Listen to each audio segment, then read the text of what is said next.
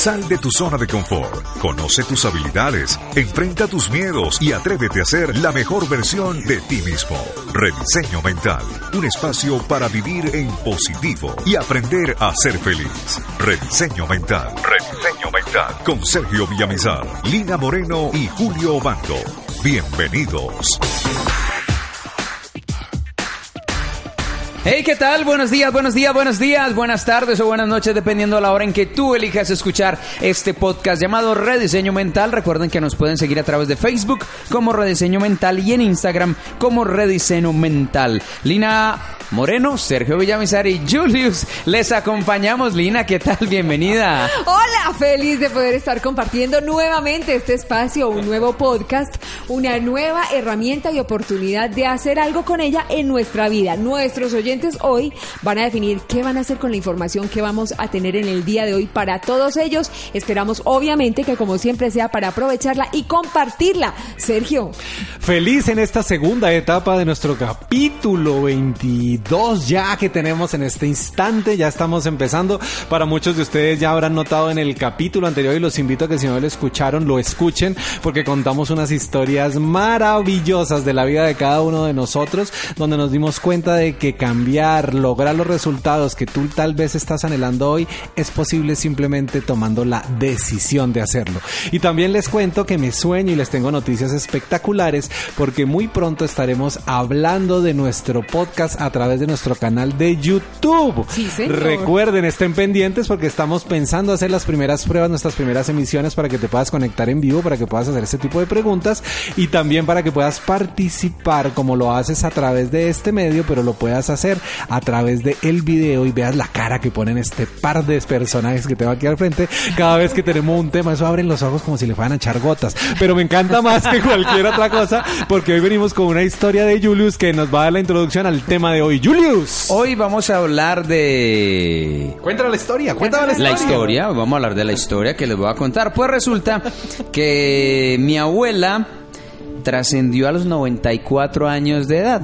una mujer muy sana, una mujer de roble y que hasta el último día de su vida estuvo de pie y trabajando. O sea, ¿de qué murió? De 94 años. De 94 años. Ella se enfermó, se enfermó un fin de semana, eh, se puso muy malita y cuando yo la llevaba a la clínica, la entraba en mis brazos y yo sentí como si le hubiera dicho adiós a este plano físico.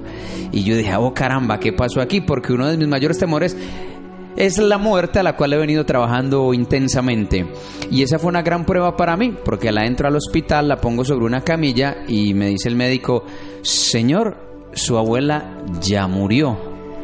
Y es raro, pero yo sentí una paz extraña en mí, no sentí miedo, sino que sentí una paz empecé a acariciar a la abuela y le dije gracias por haber estado en mi vida. Tiempo después, una persona me dijo que tenía al lado a alguien, que veía a alguien a mi lado, wow. que era una señora canosa, con el cabello crespo, con un vestido rosado y que me estaba cuidando. Oye, pero ¿quién era esa persona que la veía? Porque esa persona tiene que tener un don. Claro. No todo el mundo. Imagínate uno viendo los desencarnados todo el día, nos la pasaríamos como la película de esa sexto sentido. Pero gente muerta. y lo curioso era que veníamos en un carro. Yo venía en la parte de atrás y ella me dijo, está sentada a tu lado derecho. Sí. Te está cuidando. Y, y, yo dije, pero ¿cómo es posible que este tipo de situaciones sucedan? ¿Cómo es posible que haya personas que tengan esa capacidad de, ver a quienes ya han trascendido?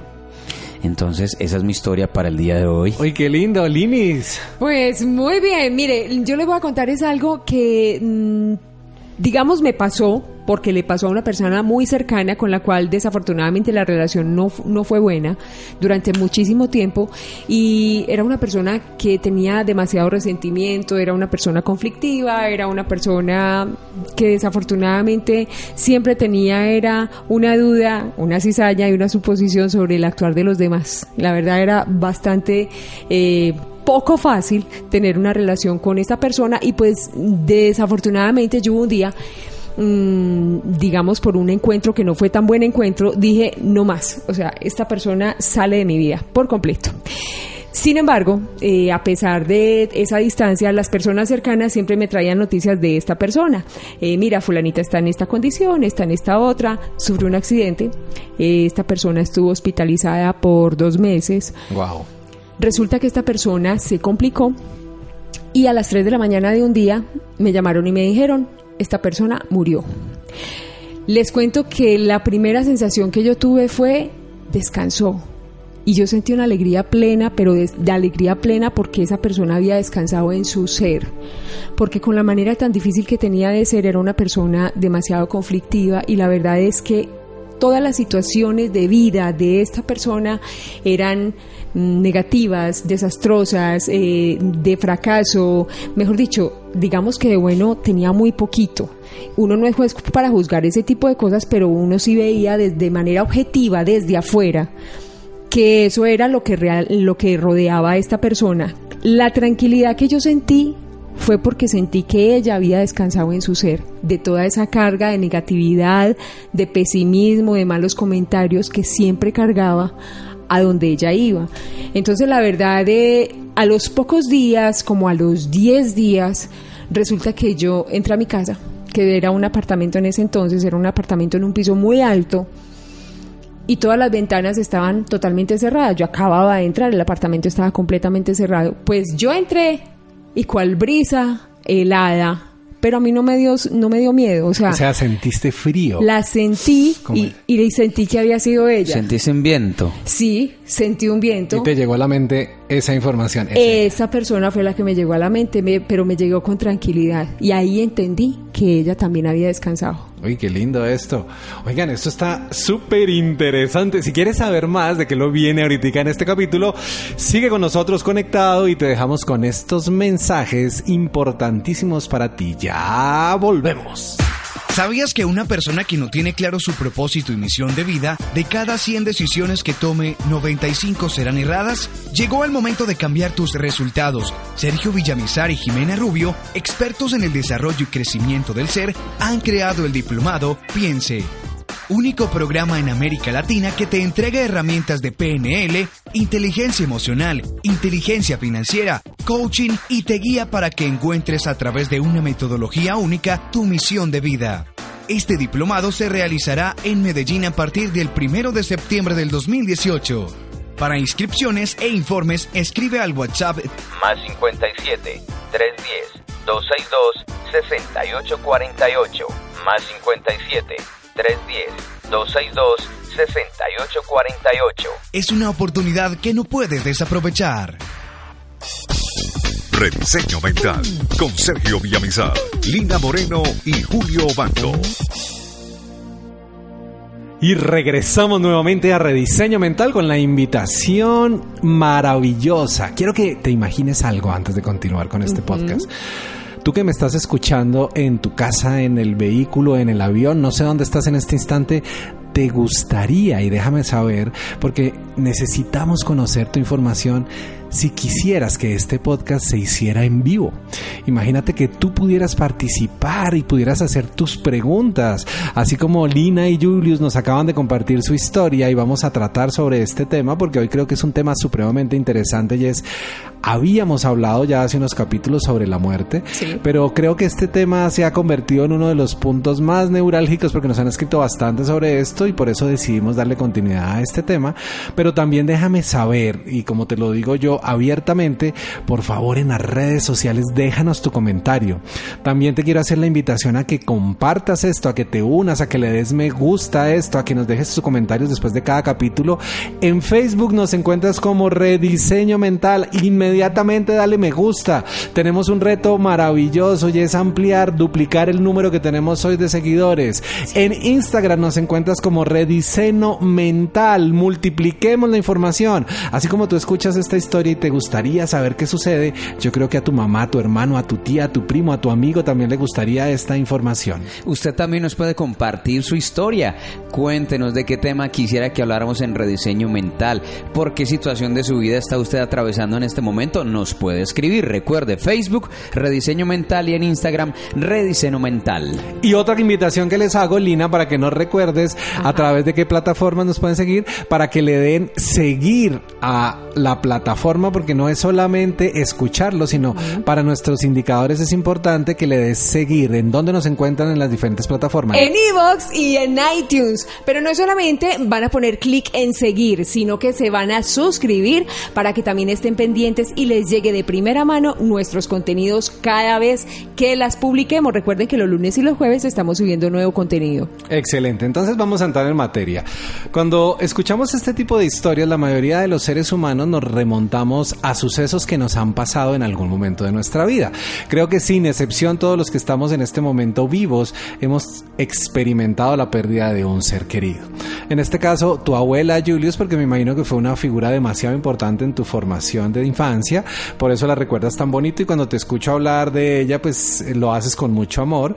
Y Lina, la persona con la que nos contaste esta historia, pues me imagino que hubo un vínculo fuerte de una u otra manera, porque de la manera en la que te refieres también a esta persona, lo haces desde el amor y eso es lo más importante.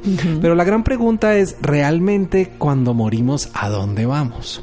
Y aquí viene una de las primeras cosas que te voy a invitar a que uses tu paracaídas, abre tu mente, suelta absolutamente todas tus creencias, porque lo que está destinado a aprenderse para poderse lograr de la manera adecuada necesita desaprenderse algo anteriormente. Y es importante que lo que te llegue lo absorbas y lo que no te funciona lo dejes seguir. Exactamente.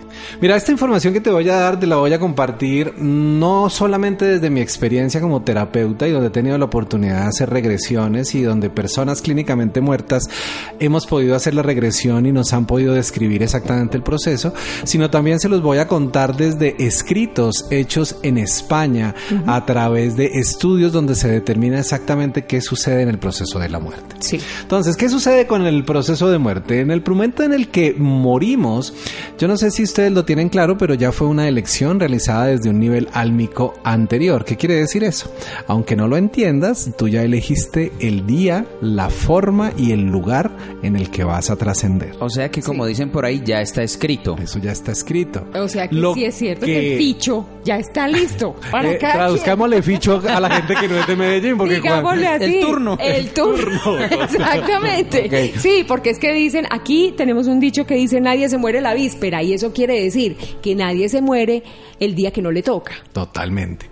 Y algo que muchos de ustedes deben estar en este momento pensando es, pero si eso es así porque hay personas que se suicidan, si eso es así porque hay accidentes de tránsito, si eso es así porque le cayó un poste a mi abuelito, si eso es así porque se cayó del caballo y se desnucó, o un caso como le pasó a un tío mío que estaba en el baño, se resbaló con el jabón, se golpeó la cabeza y se mató. Ay, ¿cómo le Y parece? ustedes van a decir, ¿eso de dónde viene? Pues bien, aquí necesito remontarme a algo que muchos de ustedes tal vez han escuchado, pero que voy a hablar hoy, que se llaman los registros akáshicos. ¡Wow! Sí. Julius, ¿qué conoces de los registros akáshicos?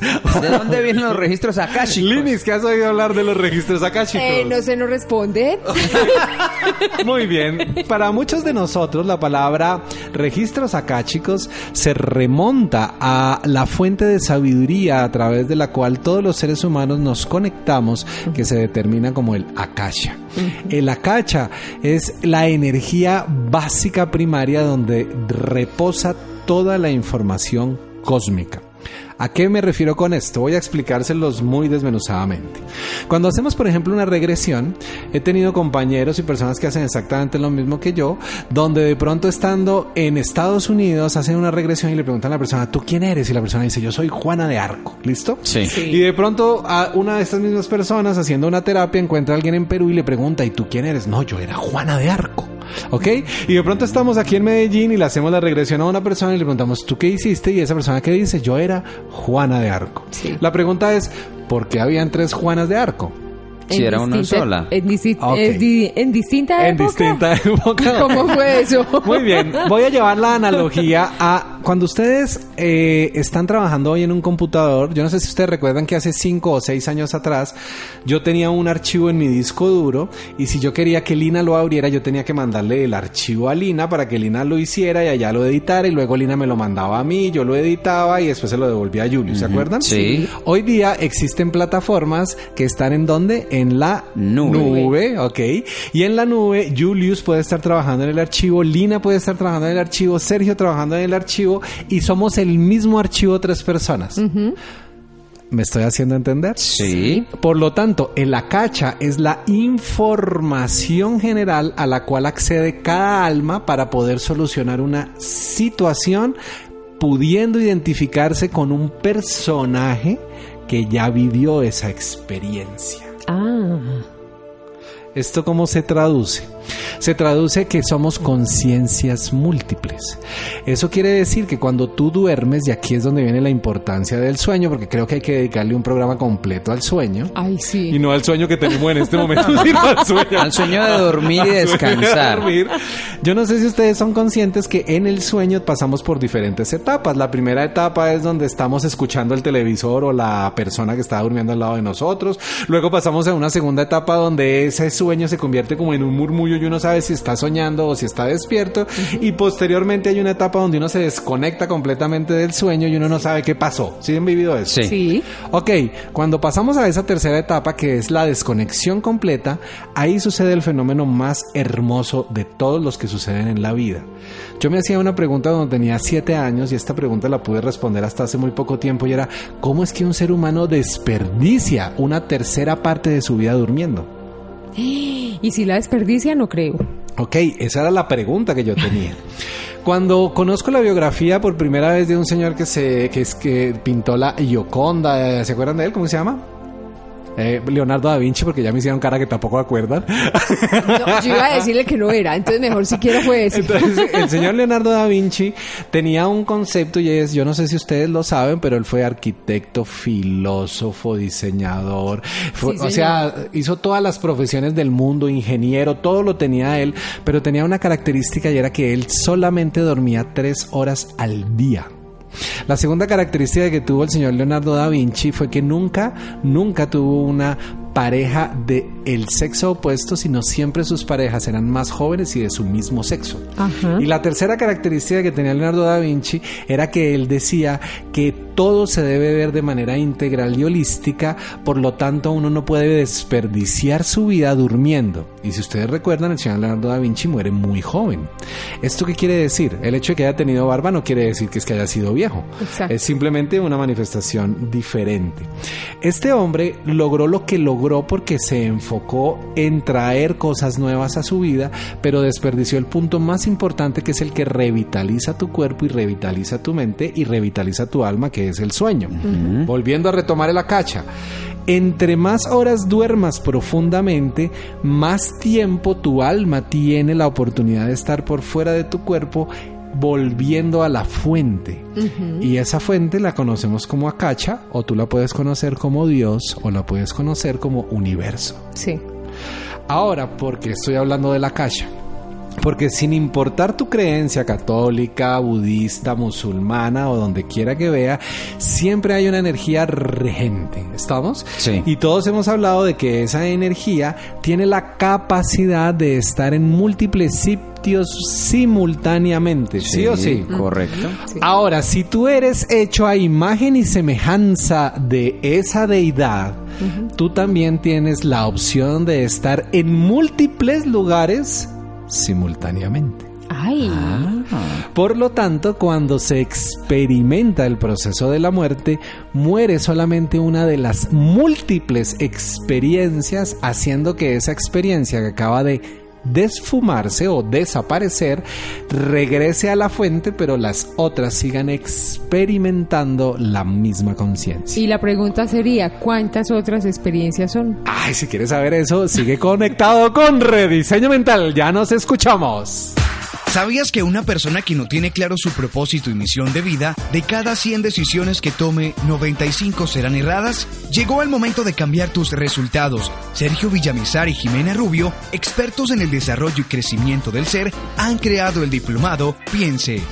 Único programa en América Latina que te entrega herramientas de PNL, inteligencia emocional, inteligencia financiera, coaching y te guía para que encuentres a través de una metodología única tu misión de vida.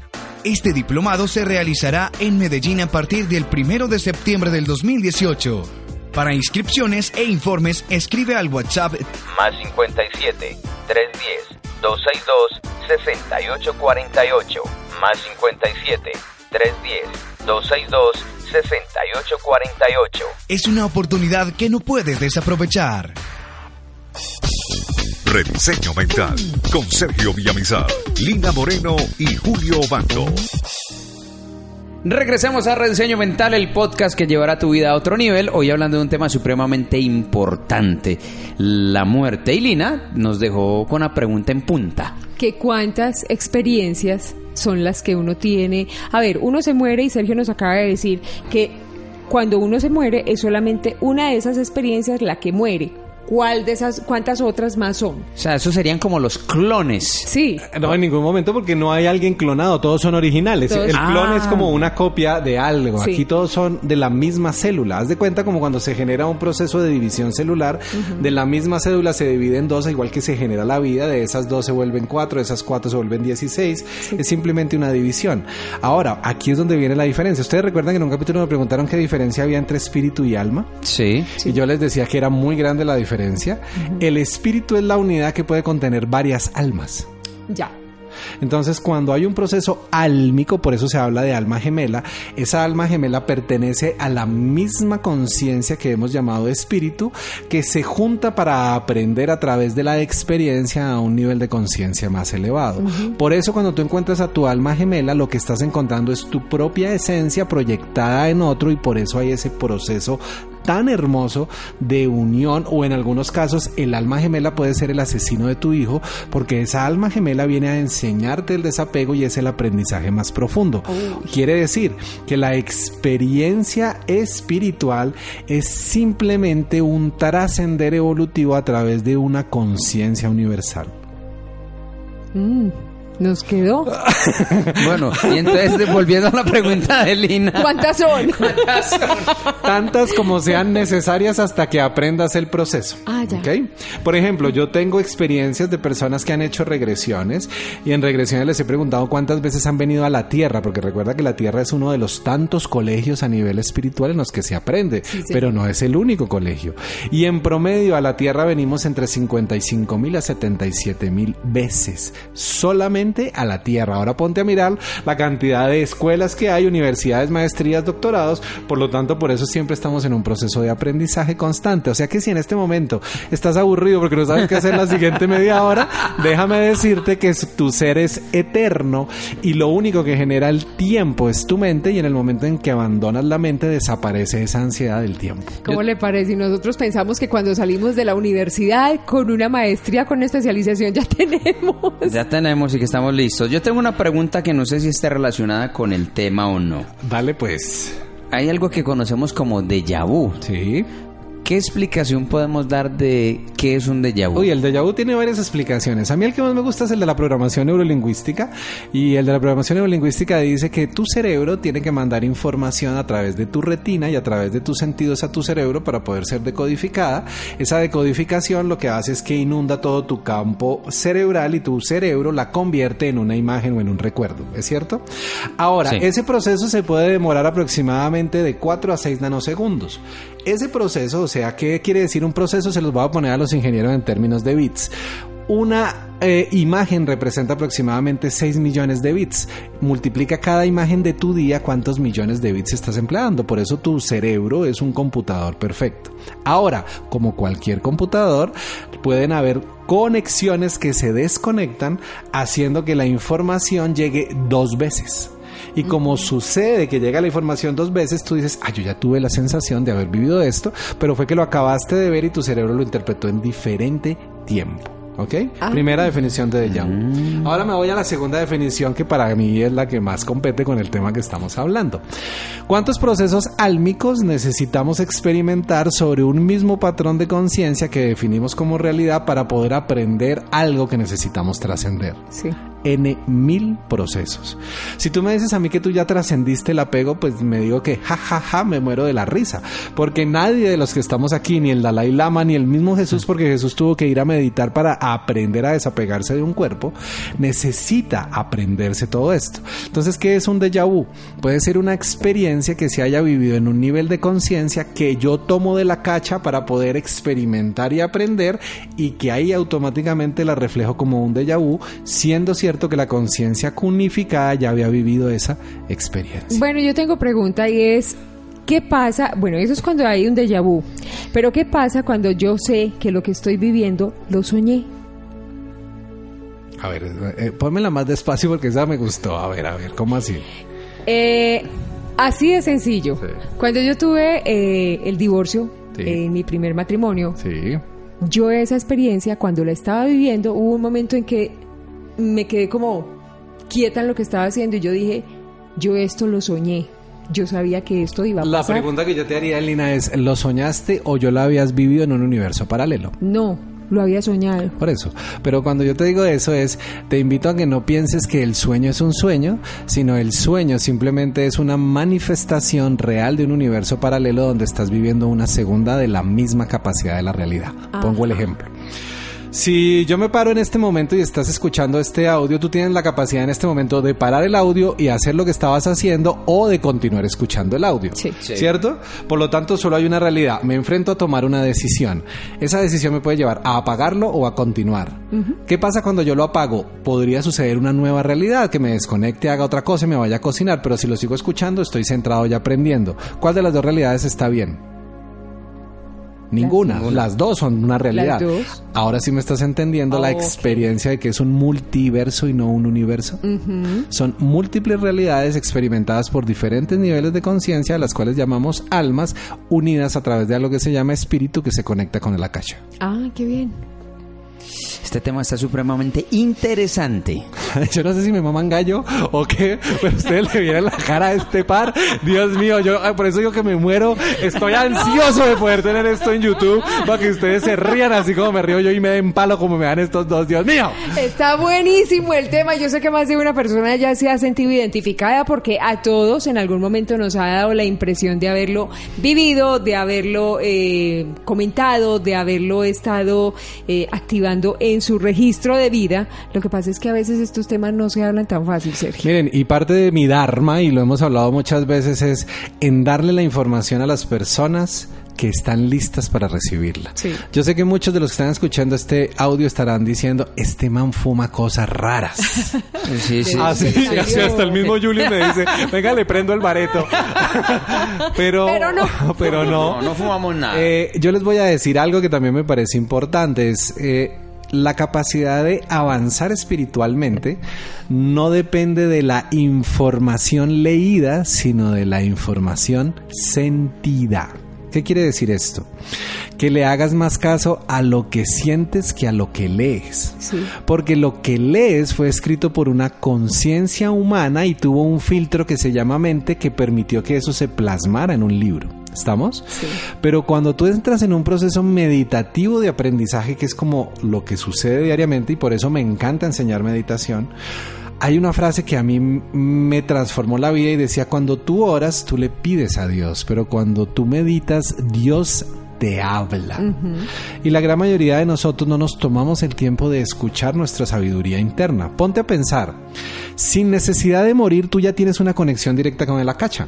Sí. Todas las ¿Cierto? noches. Sí. Sí. ¿Por qué en vez de ir a buscar un psicólogo o un coach, y aquí yo mismo me estoy dando la pala, ¿por qué tú no le pides a tu sabiduría interna que esa noche te encuentre la respuesta a la pregunta que tú tienes? De hecho, hay muchas personas que lo hacen, Sergio, pero digamos, No son conscientes. de primerazo dicen, ay no, pero es que yo no soñé nada, no me dijo nada. Ok. Entonces, cuando ustedes estudian coaching, por ejemplo, lo primero que yo le comparto a la gente es, esto es un proceso mayéutico. ¿Y qué es la mayéutica? Traduce literalmente parir la luz interior. ¿Esto qué quiere decir? Que tú tienes la respuesta a todo. Lo que pasa es que necesitas validarla y por eso se la pides a otro. Pero si tú quisieras alcanzar la sabiduría, lo primero que tienes que hacer es calla al resto del mundo y escúchate a ti mismo. Porque tu propia decisión es tu verdadero aprendizaje. Entonces, ¿qué es la muerte? Realmente cuando tú trasciendes de un cuerpo físico, lo único que estás haciendo es abandonando las dos cosas más difíciles que se obtienen. Una es el control Sí. y la otra es el tiempo. Cuando yo suelto el control y el tiempo, soy feliz, pleno y libre. Si ustedes se ponen a mirar qué pasaría en su vida si no tuvieran control y si no tuvieran tiempo. Uy, la delicia. Por Dios. Eso es lo que somos a nivel álmico, por eso dormimos tantas horas, por eso el cuerpo extraña dormir, por eso cuando nos despertamos estamos rejuvenecidos, por eso cuando dormimos plácidamente nuestro cuerpo no se enferma, por eso cuando hay una enfermedad grave lo único que tienen que hacer es inducir a una persona a un coma, Un que es coma. ponerlo a dormir para que el cuerpo sabiamente se sane a sí mismo. Ay, sí, qué bien. Esa me gustó mucho. Sí. Hay muchas personas que no entienden eh, por qué me lo van a dormir. Y se ponen más tristes en vez de estar más tranquilas y felices. Exactamente, porque cuando estás en coma no hay mente y cuando no hay mente el cuerpo sabe perfectamente cómo seguir sobreviviendo. Buenísimo. Entonces se puede decir que cuando una persona está en coma inducido, está en contacto con su verdadera sabiduría. Total, porque está conectado con la fuente. Es igual que cuando tienes una persona con Alzheimer. El que sufre no es el del Alzheimer, el que sufre son las personas que están rodeando, porque él está viviendo su realidad y esa realidad inherente, falsa o real es su propia vida y él la está viviendo a su acomodo. Los otros son los que no creen que encaje en su vida. Es como si yo te dijera, Julius, ¿qué pasa si yo te logro a ti demostrar que esto que estamos viviendo simplemente es un sueño y que te vas a despertar? Me hace acordar de una película, Matrix. Matrix. Sí, señor. Y si miras Matrix es lo más real. Y si ustedes vieron Matrix y no la han visto, los invito a que la vean. Se den cuenta que nosotros simplemente somos baterías para el Akasha. Sí, señor. Elementos valiosos en esta realidad. Ya sabe, entonces si usted dentro de su casa tiene a alguien con Alzheimer, déjalo que iba tranquilo. Es su aprendizaje, es su proceso. Ayúdale a sobrellevar ese tema, pero no te angusties por algo que esa persona eligió álmicamente como parte de su evolución. Porque ninguna enfermedad llega porque sí. Así es. Oiga, y ese, y ese tema está bueno para seguirlo en otro podcast donde podamos tratar eh, esas cosas que nos negamos o esa cosa que le decimos siempre cuando pasan desastres, cuando pasan accidentes, cuando pasan, digamos, muertes que son muy trágicas, siempre le echamos la culpa a Dios, al universo, a etcétera, etcétera, pero nunca aceptamos que es de pronto la forma en que nosotros elegimos salir de este mundo. Exactamente, mira qué lindo. Esperamos que esta información haya sido para todos ustedes valiosa como lo es para nosotros. Julius, ¿cómo nos pueden seguir? ¿Cómo nos pueden acompañar? Déjanos ese dato importantísimo. A través de Facebook nos encuentran como Rediseño Mental y a través de Instagram Rediseño Mental. Sergio y Lina, para las personas que nos han estado escribiendo preguntando, ah, es que yo estoy interesado en adquirir los cuencos, esas músicas especiales o esas melodías especiales que ustedes tienen para dormir mejor, para relajarnos, para Meditar. meditar. ¿Dónde podemos ponernos en contacto con ustedes? Es muy sencillo, Julio. Lo único que tienes que hacer es coges tu navegador, entras a tu correo electrónico y nos escribes a rediceno con n mental. Rediceno mental arroba gmail.com. Ahí dices, hola, me llamo Juan, me llamo Paquita, estoy interesada en esto y automáticamente vas a obtener respuesta.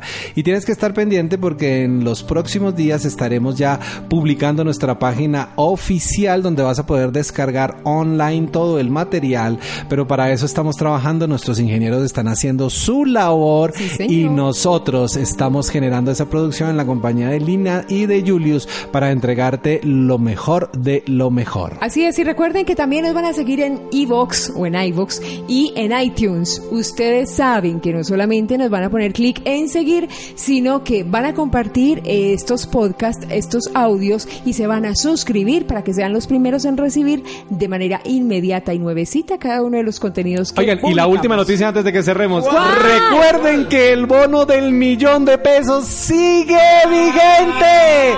Solamente para las personas que nos escuchan, que están pendientes, pueden encontrar y hacer su suscripción en www.7and7tm.com o me escriben a redicenomental.gmail y me dice estoy interesado en el diplomado, piense y automáticamente te hago extensivo tu bono de un millón de pesos. Así es. Gracias por escucharnos y recuerden que a este mundo vinimos a ser felices. Sal de tu zona de confort, conoce tus habilidades, enfrenta tus miedos y atrévete a ser la mejor versión de ti mismo. Rediseño Mental, un espacio para vivir en positivo y aprender a ser feliz. Rediseño Mental, Rediseño Mental, con Sergio Villamizar, Lina Moreno y Julio Bando. Hasta la próxima.